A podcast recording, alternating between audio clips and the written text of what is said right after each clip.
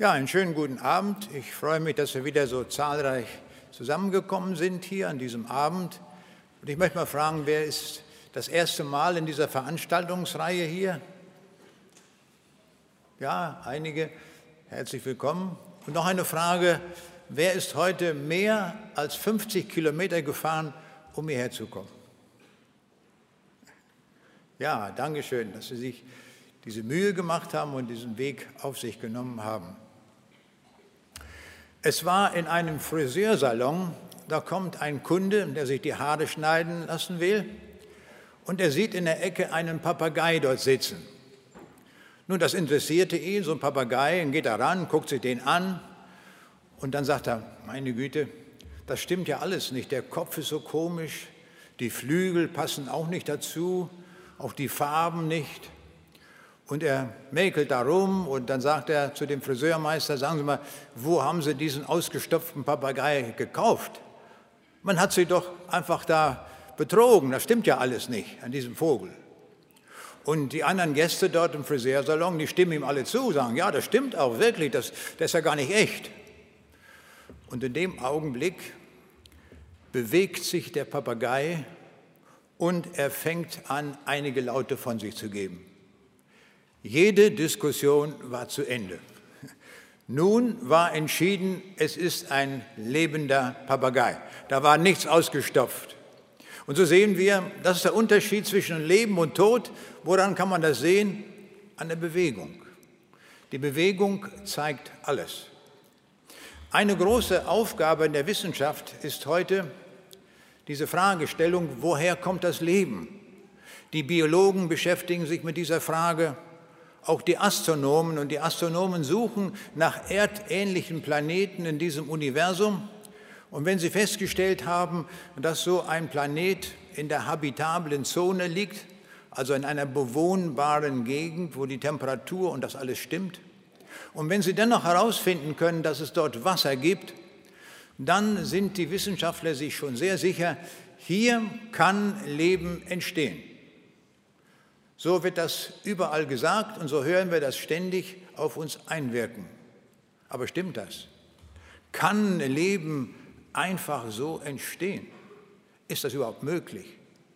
Das liegt daran, dass wir in dieser Welt weitgehend dieser Evolutionslehre folgen und das wird nachgebetet von allen möglichen Wissenschaftlern und allen möglichen Leuten, die uns das immer wieder erneut sagen.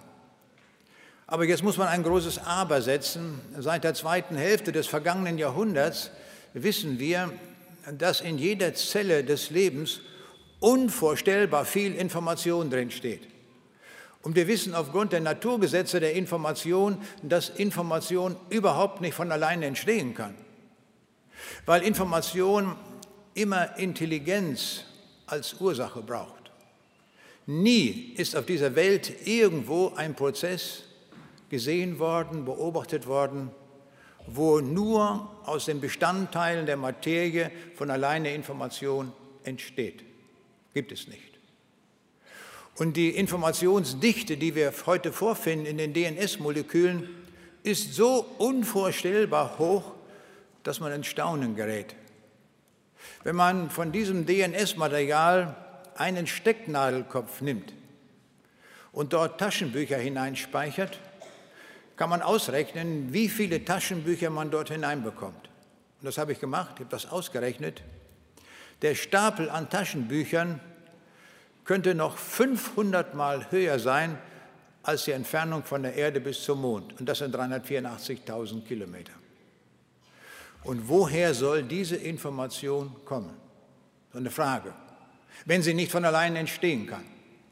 Ich hielt an einer Universität einen Vortrag darüber, über die DNS-Moleküle und über die Information und habe immer wieder von dem Sender gesprochen, der die Information gesandt hat, weil jede Information einen Sender braucht.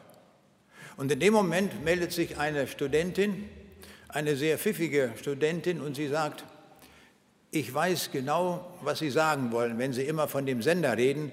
Sie wollen doch sagen, es gibt einen Gott. Oh, ich sage, wunderbar, herzlichen Glückwunsch, dass Sie das schon alleine herausgefunden haben durch Schlussfolgerung.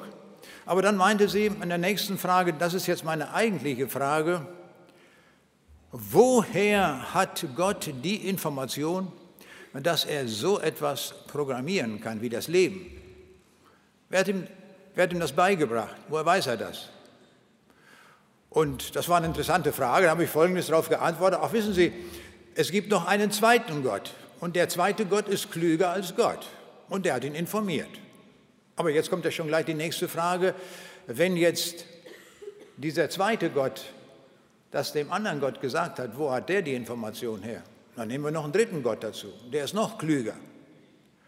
Und jetzt merkte sie schon, worauf das hinauslief. Wir brauchen hier in diesem System unendlich viele Götter. Immer noch einen drauf, noch einen drauf und jeder ist immer klüger als der Vorgänger. Und wenn wir das durchziehen bis unendlich, man darf es mathematisch nicht so ausdrücken, ich tue es jetzt mal, der letzte Gott in dieser Reihe, der muss unendlich intelligent sein. Der muss so intelligent sein und so viel Information zur Verfügung haben, dass er alles weiß.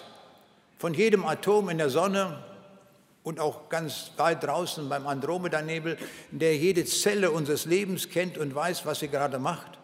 Alles ist ihm bekannt. Der auch unser Leben genau kennt.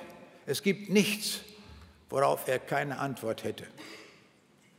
Aber nun ist es so, in der Wissenschaft machen wir das so, wenn wir ein Modell haben und wir könnten ein gleichwertiges Modell finden, das aber einfacher ist, aber von der Aussagekraft gleich ist, entscheiden wir uns immer für das einfachere Modell.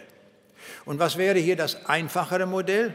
Indem wir sagen, es ist überhaupt nur ein Gott da, der das gemacht hat, aber dann muss dieser eine Gott unendlich intelligent sein oder allwissend. Können wir auch so ausdrücken. Wir sehen also, mit Hilfe der Naturgesetze der Information kann man schon die Schlussfolgerung ziehen, es braucht einen Urheber, einen Gott, der unendlich intelligent sein muss, der allwissend ist. Sonst geht es gar nicht. Und das ist auch unsere Beobachtung, wenn wir alles untersuchen in der Schöpfung, die wir vorliegen haben. Wir sehen, es ist alles unvorstellbar intelligent gemacht. Aber den Sender muss es geben, er muss unendlich intelligent sein. Aber wer ist dieser Sender? Und diese Antwort können wir mit Hilfe der Naturgesetze nicht bekommen. Diese Antwort finden wir ausschließlich und nur ganz allein in der Bibel. Und die Bibel offenbart uns das und sagt uns, wer der Sender ist. Und das lesen wir in wenigen Versen und dann sind wir informiert. Am Anfang des Johannesevangeliums steht, im Anfang war das Wort und das Wort war bei Gott und Gott war das Wort. Alle Dinge sind durch dasselbe gemacht und ohne dasselbe ist nichts gemacht, was gemacht ist. Und wenn wir einige Verse weiterlesen, dann erfahren wir, wer das ist. Das ist Jesus Christus. Jesus Christus ist das Wort und durch ihn ist alles gemacht. Und im Kolosserbrief Kapitel 1 wird es noch deutlicher, wenn wir dort lesen, Kapitel 1, Vers 16 und 17. Denn in Jesus Christus ist alles geschaffen, was im Himmel und auf Erden ist, das Sichtbare und das Unsichtbare, es seien Throne oder Herrschaften oder Mächte oder Gewalten, es ist alles durch ihn und zu ihm geschaffen. Und er ist vor allem und es besteht alles in ihm. Und dann nehmen wir noch einen Vers hinzu aus dem Hebräerbrief, Kapitel 1, Vers 2, wo es heißt, in diesen letzten Tagen hat Gott zu uns geredet durch den Sohn. Durch ihn hat er auch die Welt gemacht. Jetzt sind wir sehr gut informiert. Wir wissen, woher alles kommt. Wir wissen, wo jede Ameise herkommt, wo jedes Pferd herkommt, wo jede Kuh herkommt und wir wissen auch, wo wir herkommen. Wir alle, die wir heute hier sind, sind die Idee des Herrn Jesus Christus. Hätten wir das gedacht? So klar, so eindeutig, so knapp auch, sagt uns das die Bibel. Wir wollen heute Abend ja nachdenken über das Leben und das Thema habe ich einmal genannt, Kandidaten des Lebens. Jetzt sind wir schon angelangt bei dem, der der Urheber des Lebens ist. Und das ist Jesus. Nur er konnte sagen, ich bin das Leben. Johannes 14, Vers 6. Er hat doch gesagt, ich bin die Wahrheit. Aber ich bin das Leben. Er ist also die Quelle des Lebens. Alles Leben, was wir hier finden, kommt von ihm.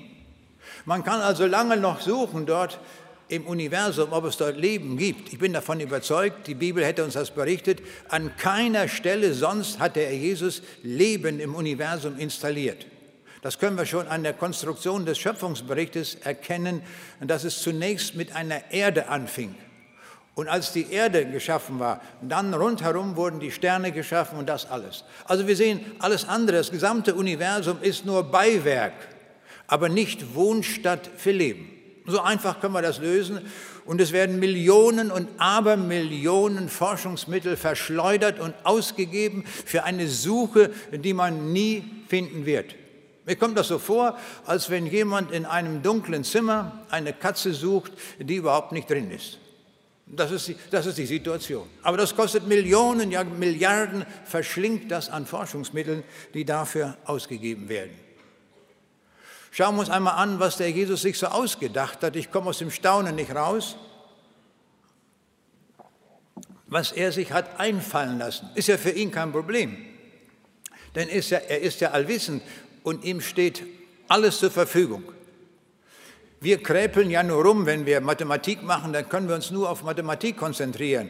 Und wenn wir Biologie machen, dann können wir uns nur auf die Biologie konzentrieren und haben schon gar keine Zeit mehr für die, Mathematik. Und wenn wir Physik machen, können wir nicht gleichzeitig auch noch Astronomie machen oder andere Fächer.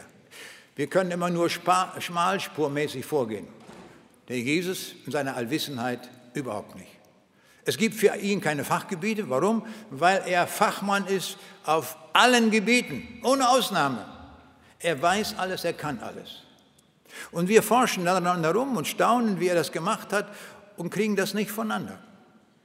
Alles, was wir heute gegessen haben, vom Frühstück angefangen, Mittagessen, Abendessen, ist alles, egal was wir gegessen haben, einmal über den Prozess der Photosynthese hinweggegangen. Diese Photosynthese ist eine Idee vom Herrn Jesus. Er ist der Erfinder, hat sich das ausgedacht und er kann das auf so unvorstellbar kleinem Raum bauen, dass wir es nicht verstehen, wie es funktioniert und nachbauen kann es auch keiner. Aber in jeder kleinen Zelle eines Grashalmes findet dieser Prozess statt. Also da kann man schon alleine an der Photosynthese staunen über den Schöpfer, wie er das gemacht hat. Und Tausende von Wissenschaftlern auf der Welt probieren in ihren Labors aus, wie das wohl geht, und sie können noch nicht mal ein Detail davon nachbauen. Ist ja unfassbar. Und ich will uns mal einfach so ein paar Beispiele nennen aus dem Bereich der Ideen des Herrn Jesus, damit wir einfach mal ins Staunen kommen und auch erkennen, wer dieser Jesus ist. Denn es ist ja sehr wichtig zu wissen, wer er ist. Wir werden ja noch mehr von ihm hören heute. Als ich in Namibia war, dort in der Wüste, da gab es eine Pflanze, die unter den Wissenschaftlern großes Staunen hervorgerufen hat. Das ist die Welwitschia mirabilis. Das ist eine Pflanze, die hat so etwa 30 Zentimeter breite Blätter und die sind ausgelegt in der Wüste Namib, muss man sich mal vorstellen. Und so eine Pflanze wird bis zu 5000 Jahre alt, dieselbe Pflanze. Jetzt muss man doch sagen, wenn das, das so absolut trocken ist in der Wüste und die Sonne da drauf prallt, da hält die ja nur drei Tage durch, dann ist ja alles weg, ist ja alles vertrocknet. Aber wie macht die Pflanze das? Die ist 5000 Jahre alt, wie kann die das durchhalten? Antwort, durch eine geniale Idee des Herrn Jesus. Und der Jesus hat sich das überlegt, wie man das machen kann, wie man eine Pflanze konstruiert, die auch bei größter Hitze nicht abstirbt. Was hat er gemacht? Der Jesus hat 86 Poren pro Quadratmillimeter auf der Blattoberfläche vorgesehen. Und wenn jetzt morgens der Wind kommt vom Atlantik, dann bringt dieser Wind feuchte Luft mit. Die Poren öffnen sich und die Pflanze saugt aus der Luft so viel Wasser auf, wie es irgend nur geht. Genial ist das. Und die pumpt sich so richtig voll Wasser. Aber jetzt steigt die Temperatur an, die relative Feuchte nimmt ab und es kann kein Wasser aus der Luft mehr entnommen werden. Was macht die Pflanze? Sie zieht die Jalousien runter, alle Poren dicht gemacht und jetzt wartet sie ab, die Pflanze. Worauf? Auf die Hitze. Es wird nämlich heiß. Das kann bis zu 50 Grad hochgehen. Aber dann, wenn es so heiß wird, dann öffnet die Pflanze die Poren und gibt das Wasser frei. Was passiert jetzt?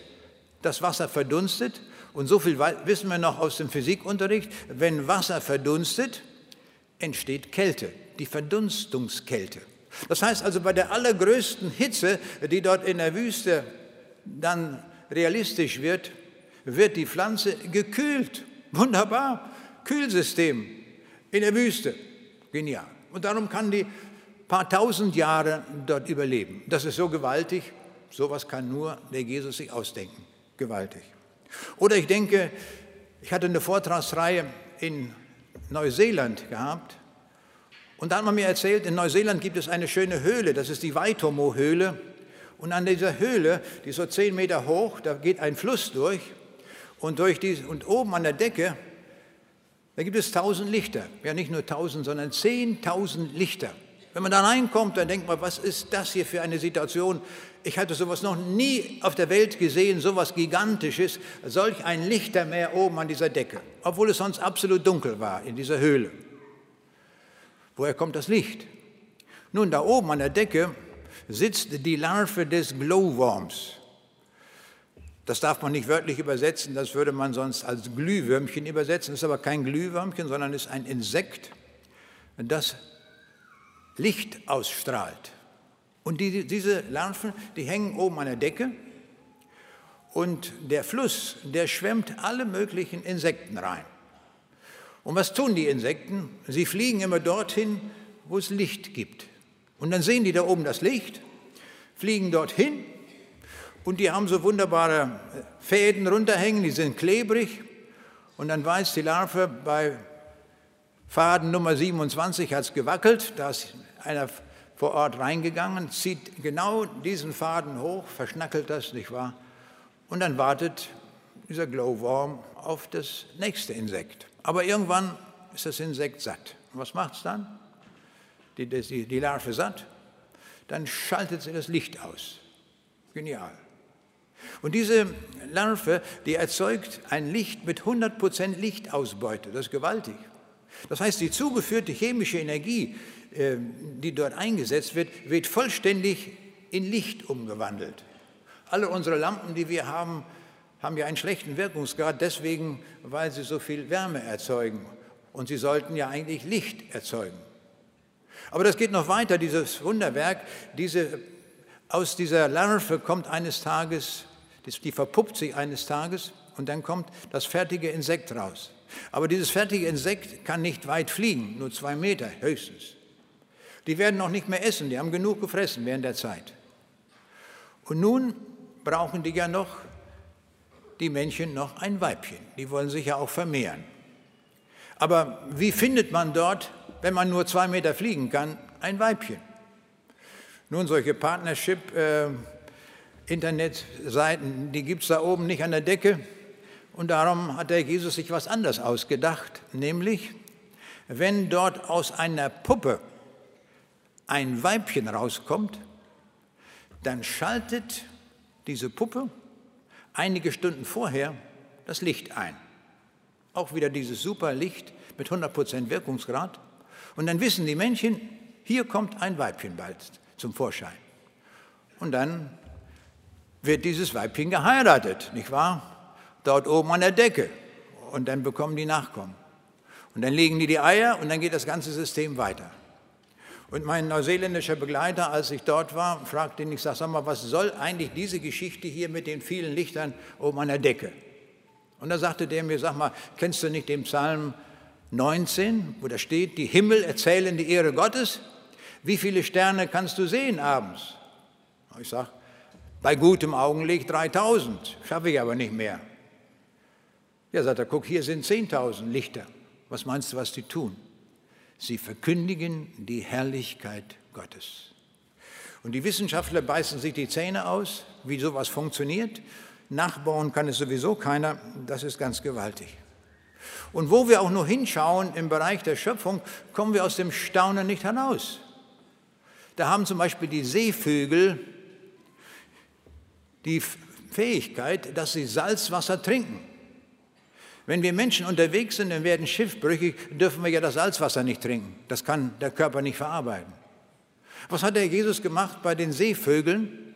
Er hat eine Entsalzungsanlage eingebaut, sodass sie mehr Wasser trinken können und dann passiert gar nichts, weil das Wasser entsalzen wird. Ist ja genial. Also was da alles läuft, ist ja nur zum, kommt man ja aus dem Staunen nicht raus. Wir kennen alle das Tote Meer in Israel und wir nennen das deswegen Totes Meer, weil wir sagen, da gibt es keine Fische, das ist absolut tot. Da kann ja nichts leben, denkst du. Herr Jesus hat dafür gesorgt, dass es vor Leben nur so wimmelt. Das wissen wir jetzt erst. Und was wimmelt da und was zappelt da rum?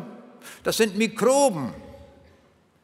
Mikroben, die im Toten Meer leben. Nun wissen wir, wenn wir irgendeine Mikrobe, egal welche, in das Tote Meer reintun würden, was würde passieren? Aufgrund des osmotischen Druckes wird der Mikrobe das Wasser entzogen, sehr massiv sogar, sodass also die Mikrobe stirbt am Wasserentzug. Aber was machen die Mikroben, die nun im Toten Meer sind? Was hat denn der Jesus da gemacht? Das sind ja seine Ideen. Und er hat bei diesen Mikroben innerhalb der Mikrobe eine Flüssigkeit hineingetan, die genau denselben Salzgehalt hat wie das Tote Meer. Ist das nicht genial? Das ist der Trick. Dann gibt es keine Differenz im osmotischen Druck und dann können die munter dort leben im Toten Meer. Also das Tote Meer, lassen wir uns das nicht einreden, dass es so tot ist. Es leben Milliarden und Abermilliarden Mikroben, auch Leben gibt es dort. Das ist wohl der Grund, dass der Jesus will, dass es überall auf der Erde Leben gibt. Wir haben jetzt über das Kleine gesprochen, über die Mikroben. Jetzt gehen wir hinaus in das Universum. Und dieses Universum, wissen wir, ist unvorstellbar groß, unauslotbar mit unseren Fernrohren. Man hat abgeschätzt, wie viele Sterne es da wohl gibt und die Zahl ist immens hoch. Das sind 10 hoch 25 Sterne. Können wir uns das vorstellen? Kann jemand bis 10 hoch 25 zählen? Niemand hier heute Abend. Das kann auch nicht mal ein Computer zählen. Selbst wenn wir einen schnellen Computer einsetzen, der 10 Milliarden Rechenoperationen in einer Sekunde zählt, wie lange müsste der zählen, um nur die Sterne mal durchzuzählen? 30 Millionen Jahre haben wir mal einen Eindruck von der Schöpfungsmacht der Jesus. Wer, das, wer hat sich die Sterne ausgedacht und wer hat sie gemacht? Jesus ist die Antwort. Haben wir gelesen in der Bibel, ganz eindeutig. Ja, wie hat er das gemacht? Auf der ersten Seite der Bibel steht, dass er das am vierten Schöpfungstag gemacht hat. Also an einem Tag, in 24 Stunden. Aber ganz locker. Wer unendlich viel Macht hat, braucht keine Zeit. Können wir so merken. Ja, wenn die Macht unendlich ist, ist der Zeitverbrauch gleich null. Aber er hat sich Zeit gelassen. Man kann sagen, er hat sich gesagt, den ganzen Tag setze ich mal ein dafür. Er kann es in der Millisekunde schaffen und er hat es am vierten Schöpfungstag gemacht. All die Gestirne, wo wir nie zu Ende kommen mit dem Zählen. Und wie macht er das? Er hat gesprochen. Materie entsteht nämlich durch Sprechen. Das hat noch kein Physiker nachbauen können. Das kann nur der Schöpfer. Er hat das gemacht. Wir sehen also, die Schöpfungskraft des Herrn Jesus ist unvorstellbar groß, dass wir das nicht ausloten können und auch nicht erfassen können, was dahinter steht. Die Astronomen hatten einen guten Tag, als, die, als sie für die Erde ein Symbol entworfen haben und haben sich ausgedacht, wir nehmen eine Kugel und setzen obendrauf ein Kreuz. Das war sehr genial. Da hatten sie einen guten Tag. Was sollte das sein? Dieses Kreuz auf der Kugel ist das Kreuz von Golgatha. Und jetzt kommen wir zu einem Gedanken, den kann ich nicht mehr fassen. Ist für mich unmöglich. Bei allem Denken komme ich da nicht hinter. Stellen wir uns sowas mal vor der Schöpfer des Universums, der an einem Schöpfungstag 10.25 Uhr Sterne durch sein Allmachtswort ins Leben ruft, der hängt auf Golgatha an einem Kreuz, wehrlos, lässt sich dort kreuzigen. Das ist ja nicht zu fassen. Das ist dieselbe Person. Hier an diesem Kreuz hängt der Schöpfer. Da der, Ur, hängt der Urheber des Universums. Da hängt der, der unser Leben sich ausgedacht hat. Er ist der Urheber aller Dinge. Er hätte sich doch wehren können. Warum hat er sich da nicht gewehrt? Dieses Lumpenpack da unten, diese grölende Menge, hätte er doch wegpusten können durch seine Macht. Warum tut er das nicht? Er tat es aus einem Grunde nicht, weil er uns liebt und weil es für uns keine billigere Methode gibt, die Sünde loszuwerden. Keine Methode. Nichts greift. Nur seine Tat am Kreuz. Und das wollen wir uns einmal näher ansehen. Dazu lese ich einmal den Text aus dem Lukasevangelium, Kapitel 23 von Vers 32 an. Es wurden aber auch andere hingeführt, zwei Übeltäter, dass sie mit ihm hingerichtet würden. Und als sie kamen an die Stätte, die da heißt Schädelstätte, kreuzigten sie ihn dort und die Übeltäter mit ihm, einen zur Rechten und einen zur Linken. Jesus aber sprach, Vater, vergib ihnen, denn sie wissen nicht, was sie tun. Und sie verteilten seine Kleider und warfen das Los darum. Und das Volk stand da und sah zu, aber die Obersten spotteten und sprachen, er hat anderen geholfen, er helfe sich selber. Ist er der Christus, der Auserwählte Gottes? Es spotteten ihn auch die Soldaten traten herzu und brachten ihm Essig und sprachen, bist du der König der Juden? So hilf dir selber.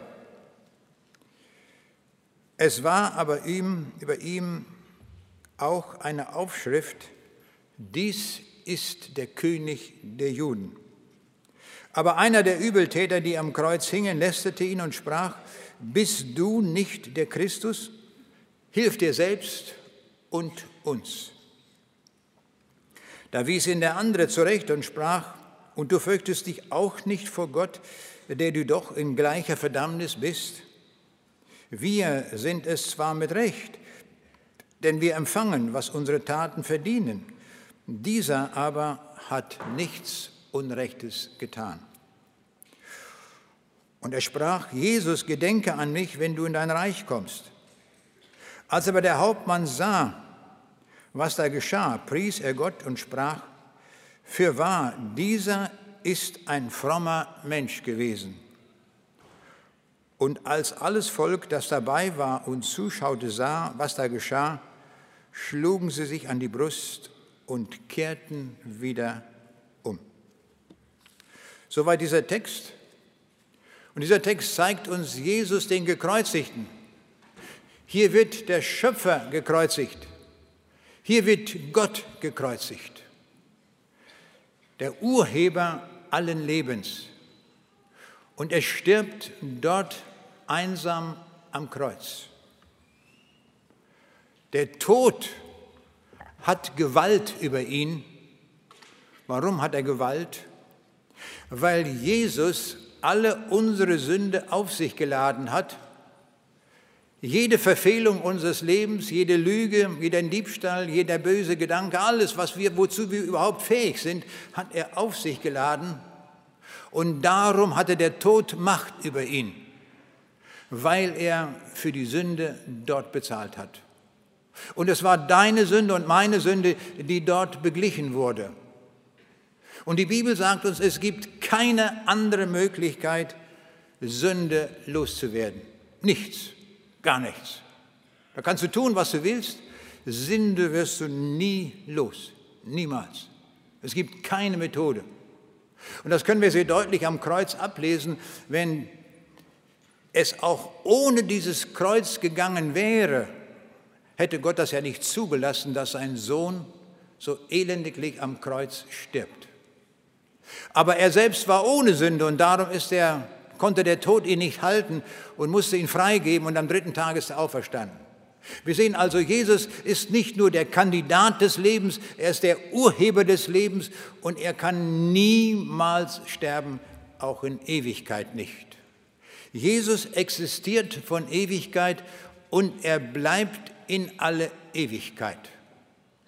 Nie hat ein Gott uns Menschen hier besucht. In allen Religionen werden wir betrogen nach Strich und Faden. In allen Religionen. Nur hier der, der, biblische Gott, der hat sich bezeugt durch seinen Sohn, er kam zu uns. Er kam zu uns herab. Betzel hat mein Buch geschrieben, die Herablassung Gottes. Und Gott hat sich herabgelassen, so tief zu uns herab, bis zum Kreuz runter. Gewaltig. Das tut er, weil es keine andere Möglichkeit für uns gibt, ewiges Leben zu erhalten. Es ist die einzige Methode. Da können wir laufen, wohin wir wollen. Überall werden wir nur den Tod ernten, und zwar den ewigen Tod. Aber bei Jesus ist ewiges Leben zu erhalten. Wenn wir das heute begriffen haben, haben wir unvorstellbar viel verstanden. Weil an dieser Stelle, an Golgatha, weil dort unsere Sünde radikal bezahlt wurde, bis zum letzten Heller. Davon spricht der Prophet 700 Jahre vorher und sagt uns schon, dass, dass Jesus kommen wird. Und da heißt es in Jesaja 53, er war der allerverachtetste und unwerteste, voller Schmerzen und Krankheit. Er war so verachtet, dass man das Angesicht vor ihm verbarg. Darum haben wir ihn für nichts geachtet. Für wahr, er ertrug unsere Krankheit und lud auf sich unsere Schmerzen. Wir aber hielten ihn für den, der geplagt und von Gott geschlagen und gemartert wäre. Wir haben ihn völlig falsch eingeschätzt. Es ist der, der gekommen ist aus einer unvorstellbaren Liebe zu uns, um uns das ewige Leben zu bringen. Ich möchte ein Bild gebrauchen, um, das ein wenig verständlich zu machen, was auf Golgatha passiert ist. In den großen Prärien Amerikas und Australiens, wo das Gras, wer weiß wie hoch wird, da passiert es immer wieder in den Sommermonaten, dass das Gras verdorrt. Und das ist absolut trocken. Und dann passiert es immer wieder, dass dort, dass sich entzündet und bricht ein Feuer aus. Und wehe dem, der in der Prärie ist, wenn solch ein Feuer sich ausdehnt. Dieses Feuer äh, hat eine Geschwindigkeit der Ausbreitung und dieses Feuer ist eine Walze, die über das ganze Land hinwegfegt. Und wehe, wenn wir dort in dieser Prärie uns gerade aufhalten. Gibt es nur eine, eines, eine Möglichkeit, verbrennen. Das ist der Fall. Und doch, es gibt eine Möglichkeit, um gerettet zu werden in so einer Situation. Was müssen wir machen? Ja, er macht es hier schon vor. Streichholz raus, wir machen an der Stelle, wo wir sind, ein kleines Feuer und das Feuer brennt sich weiter aus und dann stellen wir uns auf diese abgebrannte Stelle hin. Und wenn die Feuerwalze kommt, findet es keine Nahrung mehr. Alles vorbei. Und wir können ganz gemütlich zusehen, können auch mit dem Futterbrad ein paar schöne Fotos machen, wie das rundherum brennt und wie wir auf wunderbaren freiem Boden stehen. Nicht wahr? So ist das. Und schaut her, das ist ein wunderbares Gleichnis für das Kreuz von Golgatha. Auf Golgatha hat der Jesus diese abgebrannte Stelle für uns bewirkt. Der Bannstrahl Gottes, der Zorn über die Sünde, traf ihn auf Golgatha. Und jetzt ist die Stelle abgebrannt, sie ist frei. Und wenn wir dorthin kommen, dann ist unsere Sünde auch abgebrannt. Und der Zorn Gottes kann nichts mehr an uns bewirken. Ist das nicht gewaltig? Stellen wir uns doch auf diese Stelle hin. Ist doch klar, das ist Rettung. Wir stellen uns auf diese abgebrannte Stelle hin. Und das ist Golgatha, das ist unter dem Kreuz. Da stellen wir uns hin und dann ist dort alle Sünde bereits abgebrannt. Warum? Weil der Jesus da das Feuer schon erlitten hat. Und für die Techniker unter uns möchte ich ein anderes Beispiel bringen, um das auch verständlich zu machen. Ich war ja viele Jahre bei der Physikalisch-Technischen Bundesanstalt in Braunschweig und da gibt es ja die Atomuhr von der wir alle die Zeit kriegen. Rundfunk, Fernsehen, alle kriegen die Zeit. Und jeder, der eine Uhr mitgebracht hat, hat auch diese Zeit. denn die wird dort in der PTB gemacht. Und diese Atomuhr, die muss man schützen, dass da ja nicht ein Impuls von außen eingefangen wird, zum Beispiel durch ein Gewitter. Das kann ja sein, da kommt ein Gewitter und wenn jetzt diese Atomuhr beim Zählen so einen Impuls bekommt, schon geht sie nicht mehr richtig. Was hat man gemacht? Man hat den Raum, wo die Atomuhr steht, vollständig mit Kupferblech ausgefüllt. Da gibt es auch kein Fenster. Alles ist mit Kupfer abgedeckt. Auch die Tür, wenn man reingeht, nicht wahr, die Schleuse ist auch mit Kupfer beschlagen. Das heißt, also, der ganze Raum, wo die Atomuhr steht, besteht aus einem Raum, der ringsherum vollständig mit Kupfer ausgekleidet ist. In der Physik nennt man das einen Faradäischen Käfig. Und jetzt kann das draußen blitzen, so viel wie es will. Es kommt nie ein Impuls innerhalb des Raumes, wo die Atomuhr steht. Weil das der geschützte Raum ist. Da haben wir ein anderes Beispiel für den Schutz, den wir haben durch den Herrn Jesus. Das ist gewaltig. Und das wollen wir im Auge behalten. Und darum laden wir ein, auch an diesem Abend, komme zum Herrn Jesus, damit du an dieser Stelle Platz nimmst, wo die Sünde gerichtet wurde, damit deine Schuld beglichen wird. Das ist der einzige Grund, warum der Jesus dort gewesen ist. Stellen wir uns vor, der Schöpfer der Welt stirbt am Kreuz aus dem einen einzigen Grund, weil er uns unvorstellbar lieb hat. Er hat unsere Schuld getragen. In diesem Text, den wir gelesen haben, kommt noch was anderes, eine andere Person zur Sprache. In Jesaja 53, Vers 12, da steht, er ist unter die Übeltäter gerechnet. Also Jesus hat man einfach dazu getan zu den Verbrechern. Und da wurden zwei Verbrecher gekreuzigt. Die Römer hatten die, die gefangen genommen, weil sie irgendwelche Verbrechen begangen hatten. Und da hat man Jesus mit dazu genommen. Und da wurden die alle dort gekreuzigt. Und dann muss man sich vorstellen, die Situation unter dem Kreuz, was tut das Volk? Jetzt muss man bedenken, das war ja ein frommes Volk, das waren ja die, die Juden gewesen, das war ja ein frommes Volk. Und was tun die? Die sagen, kreuzige ihn, Weg mit denen. Stellen wir uns das mal vor. Das ist der Schöpfer, der zu, uns gekommen ist, der uns besucht hat. Da sagen die weg mit dem, kreuzig den. Ist ja nicht zu fassen. Und sie spotten und grölen und bringen alles auf, was überhaupt nur geht. Und der Spott reißt nicht ab. Das sind ja nicht nur die Frommen. Auch die Kriegsleute spotten auch. Und diese beiden, die mitgekreuzigt werden, spotten auch. Das müssen wir uns mal vorstellen. Der, der Sohn Gottes lässt sich verspotten von allen Menschen, die dort sind. Bis auf ganz wenige Ausnahmen, Maria Magdalena und Maria, die Mutter Jesu und Johannes. Aber sonst haben wir nur eine gröhlende Volksmenge da, die ihn verspotten und nicht wollen. Aber jetzt passiert etwas Entscheidendes. Der eine Schächer erkennt plötzlich seine Verlorenheit. Und er sieht, meine Güte, durch meine Verbrechen werde ich in wenigen Minuten vor dem Richterstuhl Gottes stehen. Ich kann nicht bestehen. Keiner kommt durch mit seiner Sünde, das erkennt er plötzlich. Das geht ihm auf, plötzlich ist das da. Die Bibel sagt, es ist den Menschen gesetzt, einmal zu sterben, danach das Gericht. ist ein schöner Lehrvers, auch für diejenigen, die da sagen, man wird immer wieder neu geboren und kommt immer wieder neu auf die Welt. Das ist eine schreckliche Lehre. Da kommst du als Ameise oder als Mikrobe oder was weiß ich oder als Ratte zur Welt und musst du sehen, dass du in ein gutes Rattenleben äh, kommst, dass du nachher als Kamel kommst. Also müssen wir mal vorstellen, so haben die Menschen sich ausgedacht, so ein Blödsinn. Kann man ja nicht anders sagen. Und die Bibel sagt, hier leben wir ein einziges Mal in dieser Welt und diese Bahn gehen wir nur einmal durch. Und dann kommt das Gericht. Dann wird unser Leben vorgelegt. Und dieser Mann hier, dieser eine am Kreuz, erkennt das.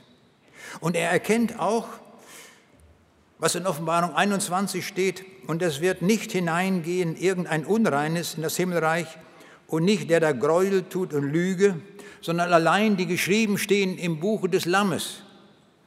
Wir sehen ein ganz klares Wort, die Bibel sagt, niemand wird in das Reich Gottes eingehen, es sei denn, er ist geschrieben im Buch des Lammes. Wir sehen, das ist das Ende aller Religionen, was wir Menschen erfunden haben. Hier ist Einzigartigkeit, hier ist der einzige Weg zum Himmelreich, dass wir eingetragen sind im Lebensbuch des Lammes. Also ich finde die Bibel, ich liebe die Bibel, weil sie so klar ist. Das ist so richtig was für Informatiker, wo man sagen kann, tick, tack, tack, das stimmt alles. Ist genau getaktet, eins passt zum anderen. Wunderbar. Also sieh zu heute, dass du eingetragen wirst im Lebensbuch des Lammes. Darum geht es. Diese Veranstaltung machen wir nicht zur, als Entertaining hier, sondern diese Veranstaltungen dienen dazu, damit du das Himmelreich gewinnst. Das ist der einzige Grund, warum wir hier sind. Ich könnte jetzt auch zu Hause sitzen auf dem Sofa und da vielleicht mir Krimis angucken, was weiß ich alles. Nein, es ist wichtiger, dass du nicht verloren gehst. Und darum sagt Jesus, geht hinaus in die Welt und predigt den Menschen, dass sie umkehren und im Buch des Lammes geschrieben werden. Komm heute Abend und mach das fest, damit dir heute der Himmel gewährt wird. Und der Jesus ist zu dem Zweck gekommen. Du musst gar nicht denken, ich bin vielleicht schlecht, viel zu schlecht, ich kann ja gar nicht kommen zu ihm. Doch, du kannst kommen, wenn du noch so schlecht bist. Das haben wir ja gestern darüber auch nachgedacht. Aber komme. Dies war ein Verbrecher. Selbst ein Verbrecher nimmt Jesus an. Also was muss das für eine Liebe sein, die dahinter steckt, dass Jesus sogar einen Verbrecher zum Himmel einlädt?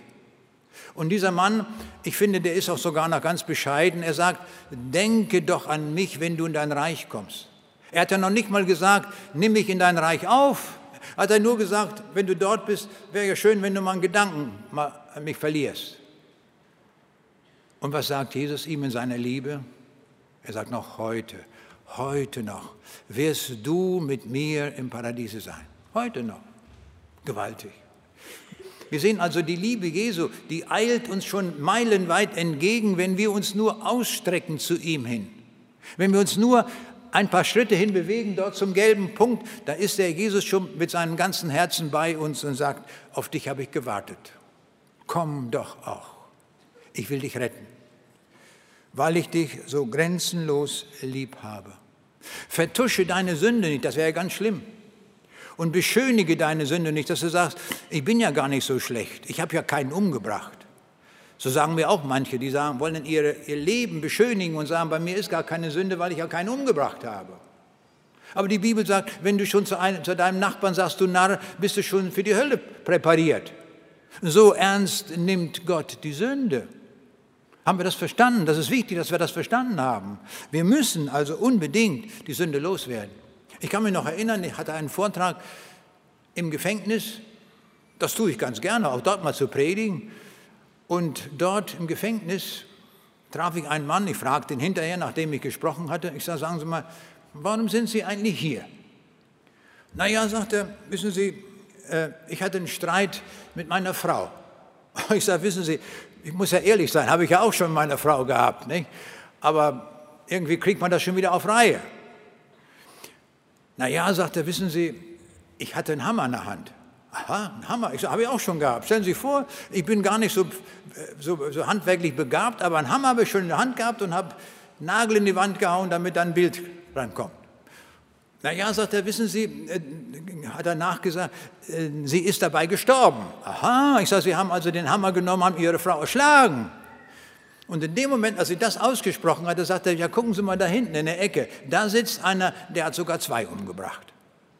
Also er fühlte sich immer noch besser, als die, die, er fand immer noch einen, der schlechter ist. Also wenn wir auf der Suche sind nach einem Sünder, der noch mehr gesündigt hat wie wir, den werden wir immer finden. Das ist gar kein Problem. Das ist ganz locker zu machen. Aber Jesus fragt ja nicht, ob du noch einen gefunden hast, der mehr gesündigt hat, sondern Jesus fragt dich heute, du hast gesündigt. Du musst deine Sünde loswerden. Egal, ob viel oder wenig, du musst sie loswerden. Und du wirst sie nur los, wenn du zum Herrn Jesus kommst. Und darum lade ich dich dazu ein. Komme doch heute zum Herrn Jesus Christus, damit du eingetragen wirst im Buch des Lebens. Der Jesus wartet doch schon auf dich. Ist er schon, ich möchte fast sagen, ganz heiß darauf, dass du kommst. Er erwartet dich. komm und nimm das ewige Leben in Empfang. Der Petrus sagt ganz richtig, wohin sollen wir gehen? Es gibt keine andere Adresse, nur eine Adresse, wo wir hingehen können. Und das bist du. Darum bleiben wir bei dir. Wunderbar.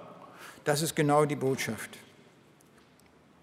Stellen wir uns nochmal vor, diesen Schächer, der befindet sich in einer Umweltsituation, wo die Obersten spotten, die Kriegsknechte spotten, das Volk spottete, der andere Verbrecher spottet auch, die hohen Priester spotten, die Schriftgelehrten, stellen wir uns mal vor, so eine Meute von Grölern. Und in diese Situation hinein überlegen wir das mal, was dort geschieht. Da betet der Jesus zum Vater und sagt, Vater, vergib ihnen, denn sie wissen nicht, was sie tun. Da strahlt Jesus noch im Angesicht aller Feinde seine Liebe aus und kann für sie beten. Das ist ja gewaltig. Schauen wir uns einmal an, was dort noch unter dem Kreuz passiert. Da ist ja noch von einem Mann die Rede, von dem römischen Hauptmann. Den müssen wir uns auch noch mal anschauen. Das lohnt sich auch, diesen Mann anzuschauen. Dieser römische Hauptmann. Er bekommt das alles mit, was dort geschieht. Dieser römische Hauptmann, so stelle ich mir vor, war ein Mann, der in dem großen römischen Reich weit rumgekommen war. Das römische Reich ging ja bis nach Spanien, Nordafrika und das ging ja bis nach England. Und da ist er ja überall höchstwahrscheinlich hingekommen. Und er hatte natürlich oft die Aufgabe bekommen, auch Kreuzigungen zu leiten. Und wir können annehmen, das hat er auch sehr gut gemacht, diese Leitungsfunktion. Und so hat man ihn befördert zum Centurio. Ein Centurio ist ein Hauptmann, der 100 Leute unter sich hat. Und jetzt war dieser Hauptmann dort auf Golgatha und hatte die Aufgabe, diese Kreuzigung zu leiten. Und als Hauptmann stehen ihm 100 Soldaten zur Verfügung. Und die machen das alles. Die nageln Jesus an das Kreuz, die stechen die Lanze in die Seite, all das machen die. Und er erkennt plötzlich diese Situation, die ich hier heute erlebe. Das habe ich noch nie erlebt. Alle, die gekreuzigt werden, die schimpfen über diejenigen, die mich dahin gebracht haben. Aber dieser nicht. Der strahlt Liebe aus. Der strahlt Göttlichkeit aus. Der strahlt etwas aus im Angesicht des Todes, was ich noch nie gesehen habe. Und er erkennt plötzlich, das ist ja Gott gewesen, den wir hier gekreuzigt haben. Und dieser Mann stellt sich auf die Seite Jesu und er sagt wahrlich, dieser ist Gottes Sohn gewesen. Das erkennt er. Sohn Gottes, hier hat uns Gott besucht. Was haben wir bloß Scheußliches angerichtet? Wir haben den Sohn Gottes, wir haben Gott gekreuzigt, wir haben den Schöpfer beseitigt. Das erkennt er. Und das Erstaunliche ist bei diesem Mann, er als Römer war ja der personifizierte Feind der Juden. Denn die Römer waren ja Besatzungsmacht gewesen in Israel. Also die Juden haben ihn angesehen als Feind. Und was macht dieser Mann durch sein Bekenntnis? Er hatte schon genug Feinde, die Juden. Jetzt kommen auch noch die Römer dazu. Denn er lehnt sich, können wir sagen, gegen das römische Vorgehen der Kreuzigung auf und sagt, da haben wir Falsches gemacht. Wir haben hier den Sohn Gottes gekreuzigt. Und das sagt er im Angesicht seiner Hundertschaft. Es wird uns nicht berichtet, dass von den hundert anderen römischen Soldaten einer zum Glauben kam. Stellen wir uns vor, dieser eine ganz alleine, wo er dort war, stellt sich auf die Seite Jesu und erkennt ihn als den Sohn Gottes, als den Retter, als den Messias. Und was hier schön ist, und das will uns Gott damit auch zeigen, es ist ein Ausländer, ist ja gar kein Jude hier aus dem Land. Ein Ausländer findet zu Jesus. Ist das nicht schön?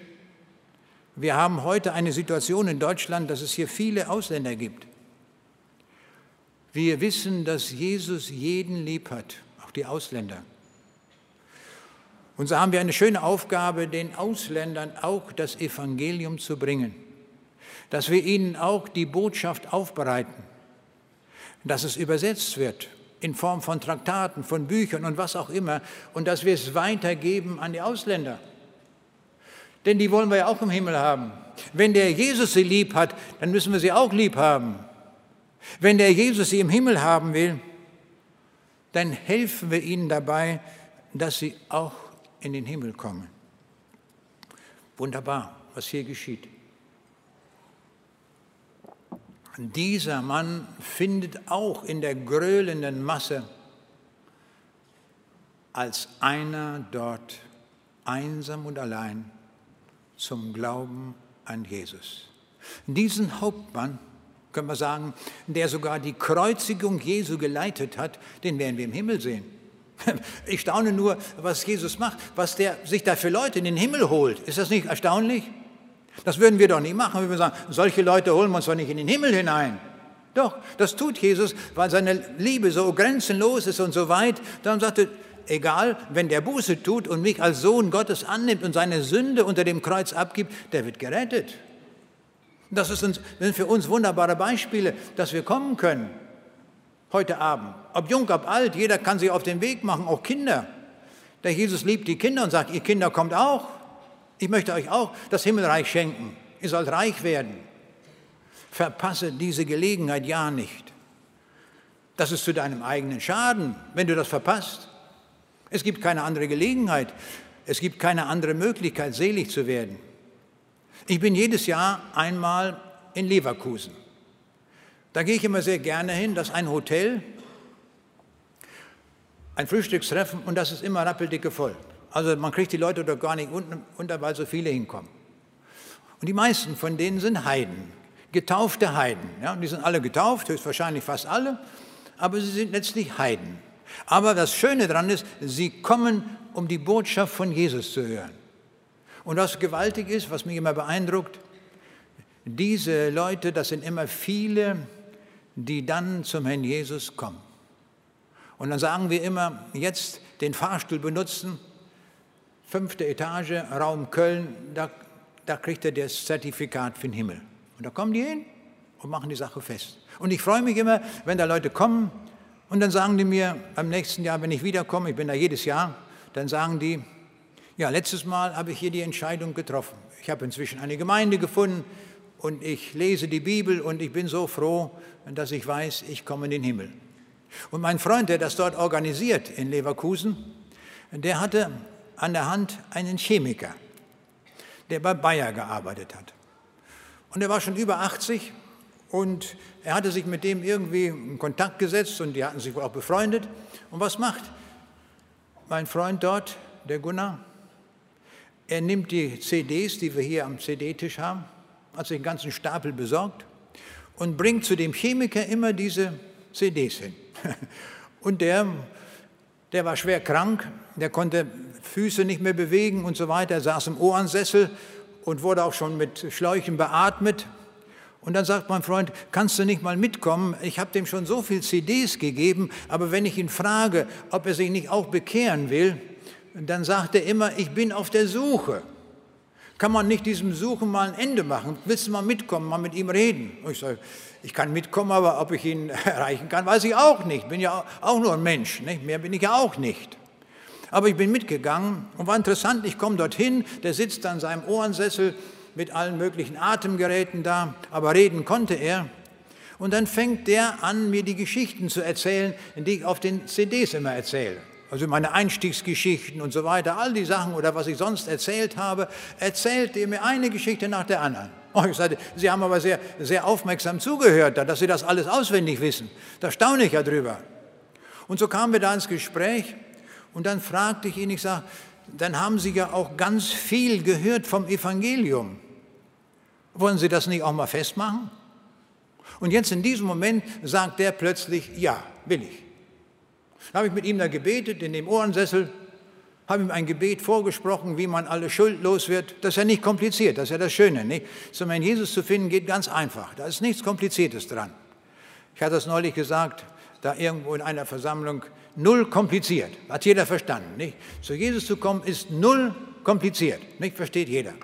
Und so habe ich dann auch, war das für ihn auch ganz einfach, hat er verstanden. Wir haben gebetet. Und am Ende fragte ich, sagte ich, sind Sie noch auf der Suche? Und dann sagt er mir, nein, jetzt habe ich gefunden. Na, ich sage, wunderbar. Hat sie Gott errettet. Herrlich. Sie stehen jetzt im Buch des Lebens. Wunderbar. Und dann bin ich davon gegangen. Drei Wochen später bekomme ich einen Anruf von meinem Freund Gunnar und der sagt mir, ja, der Chemiker, der ist jetzt heimgegangen. Drei Wochen vor dem Tod hat er noch Ja gesagt. Ihr Lieben, wartet nicht, bis ihr so alt werdet, dass es drei Wochen vor dem Tod ist. Das haben wir ja gar nicht im Griff. Weiß ja keiner. Keiner weiß ja, wann er stirbt. Nicht? Ich höre immer wieder von Leuten, die sterben mit, mit 35 oder mit 40. Das gibt es ja alles. Nicht? Also man muss die Sache, diese Sache, die muss man hundertprozentig im Hier und Heute und Jetzt geklärt haben.